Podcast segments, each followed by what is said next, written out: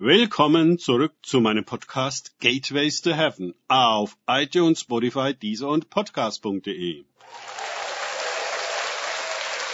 Mein Name ist Markus Herbert und mein Thema heute ist Mörder oder König. Weiter geht es in diesem Podcast mit Lukas 19, 12 bis 14 aus den Tagesgedanken meines Freundes Frank Krause. Ein hoher Herr zog in ein fremdes Land. Zuvor berief er zehn seiner Knechte und gab ihnen Mittel und sprach, handelt damit, bis ich wiederkomme. Seine Bürger aber hassten ihn und schickten ihm hinterher und ließen ihm sagen, wir wollen nicht, dass du König über uns bist. Lukas 19, 12 bis 14.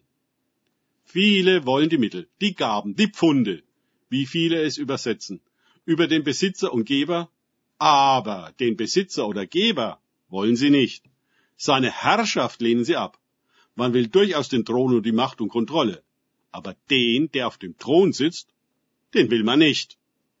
Er stört die ganze schöne Kirchenhierarchie und ihre religiöse Arbeit und bleibt hoffentlich lange und weit weg, während wir die Geschäfte für ihn regeln. Ich fürchte, dies ist ein sehr aktuelles Gleichnis, denn auch die moderne Gemeinde ist wenig geneigt, sich nach dem Herrn zu richten, Sie sieht in ihm den guten Hirten, den Segner, Betreuer und Sozialarbeiter, der den Menschen dient und nicht umgekehrt. Sein Königtum und seine Bestimmung werden von einer humanistischen Kirche so zurechtgebogen, dass jedenfalls der Mensch und seine Bedürfnisse im Mittelpunkt stehen. Wie wir Gott vermarkten und seine Gaben werbewirksam und gewinnbringend anwenden können. Für uns. Das ist von hohem Interesse.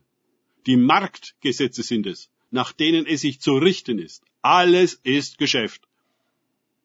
Und hat er nicht gesagt, wir sollen handeln? Es ist vielleicht etwas krass dargestellt, aber die Ignoranz gegenüber dem König ist unübersehbar. Die Gebete in der Gemeinde sind voll von unseren Anliegen, nicht den seinen. Ja, viele fragen ihn nicht mal danach, was ihm, also Jesus, auf dem Herzen liegt.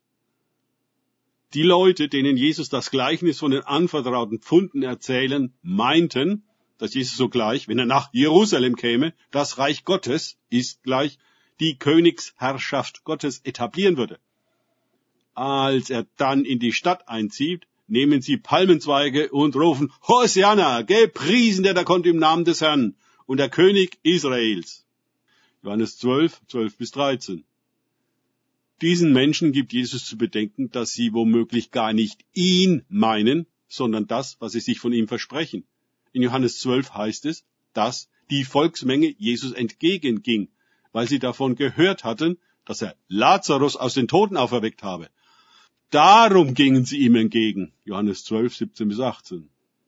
Ja, wir wollen keinen König, der uns sagt, was wir tun sollen, sondern einen, der uns gibt, was wir haben wollen. Frei nach dem Motto, ich, mich, meiner, mir. Der Herr segne uns alle vier. Kaum ist Jesus in Jerusalem eingetroffen, schon verwüstet er den Tempel. Ihr habt den Tempel zu einem Kaufhaus gemacht, zu einer Räuberhöhle, schimpft er und beendet das Geschäft, anstatt es anzukurbeln. Ernüchterung tritt ein. Das gewohnte Murren kehrt wieder und bald schon heißt es, kreuzige ihn. Und man nimmt doch lieber Barabbas als Jesus in Kauf, den Mörder, anstatt den König. Danke fürs Zuhören. Denkt bitte immer daran. Kenne ich es oder kann ich es? Im Sinne von erlebe ich es. Wer sich auf Gott und Begegnung mit ihm einlassen, bringt wahres Leben. Und Jesus als den König. Gott segne euch und wir hören uns wieder.